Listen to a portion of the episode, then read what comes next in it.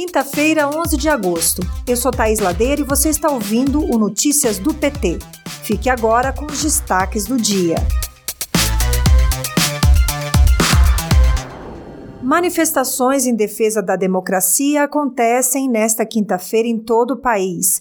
Em São Paulo, na histórica Faculdade de Direito do Largo São Francisco, acontece a leitura da Carta aos Brasileiros e Brasileiras em defesa do Estado Democrático de Direito, com a presença de representantes de instituições, lideranças políticas e sociais. Fernando Haddad, candidato do PT ao governo de São Paulo, também participou do ato, entre outras lideranças do partido.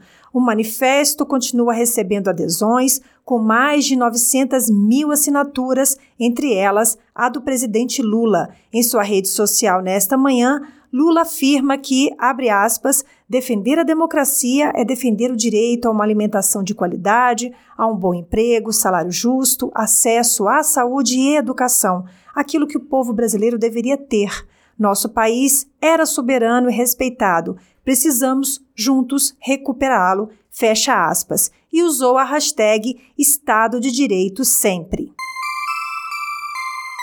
Bolsonaro e setores da mídia insistem na tentativa de vender a ideia de que a economia está em processo de recuperação, mas não é o que demonstram os indicadores recentes da economia, do trabalho e da renda do povo. Só para lembrar, a situação segue preocupante, com milhões de brasileiros e brasileiras passando fome, inflação anual recorde, inflação de alimentos, valor da cesta básica alto, inflação na produção, a chamada porta de fábrica, queda das vendas endividamento das famílias, queda de renda dos trabalhadores, desvalorização do salário mínimo e aumento crescente dos juros. E mais, Bolsonaro registrou seu plano de governo onde não há propostas concretas para a economia, apenas promessas vagas. Ainda na área econômica, o atual presidente tenta aproveitar a carência da população e a crise econômica para faturar eleitoralmente usando o Auxílio Brasil. Mas vale lembrar a cronologia das atitudes negativas de Bolsonaro, contrárias aos auxílios econômicos para a população desde o início da pandemia da Covid-19. Primeiro, ele foi contra, depois tentou reduzir o valor do auxílio defendido pelo PT e pela oposição, e mais grave, suspendeu o pagamento em meio à pandemia, antes da chegada da vacina, e reforçando, o Auxílio Brasil vale apenas até 31 de dezembro.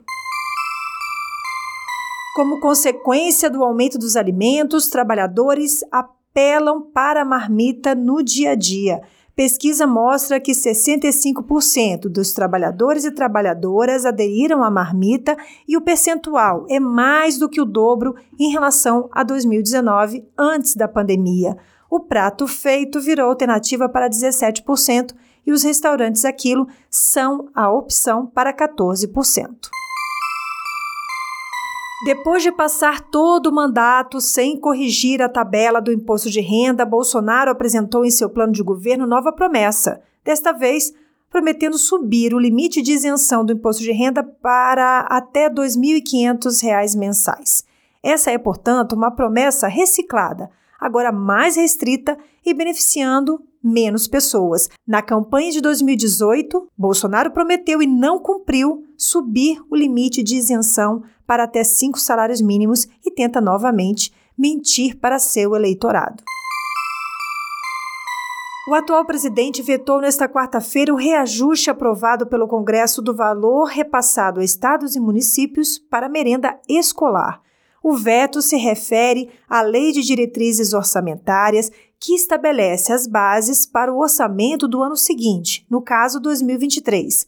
Hoje, pelo Programa Nacional de Alimentação Escolar, o governo repassa apenas 53 centavos para a alimentação de cada aluno matriculado na pré-escola e 36 centavos por aluno do ensino fundamental e médio.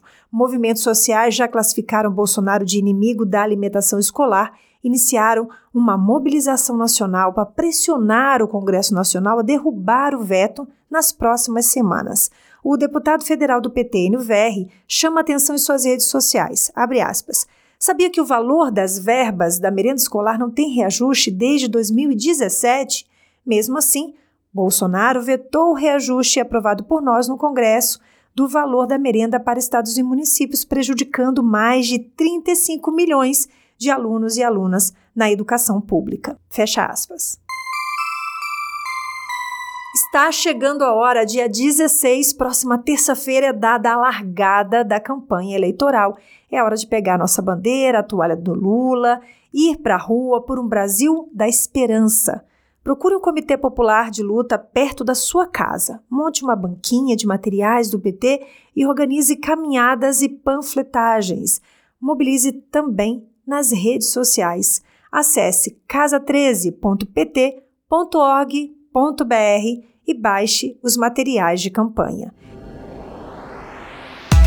Este foi o Notícias do PT. Ele é diário e você pode seguir na sua plataforma de áudio preferida. Se você gostou do nosso conteúdo, deixe sua avaliação. Você encontra mais notícias como estas no portal do PT em pt.org.br. Até amanhã.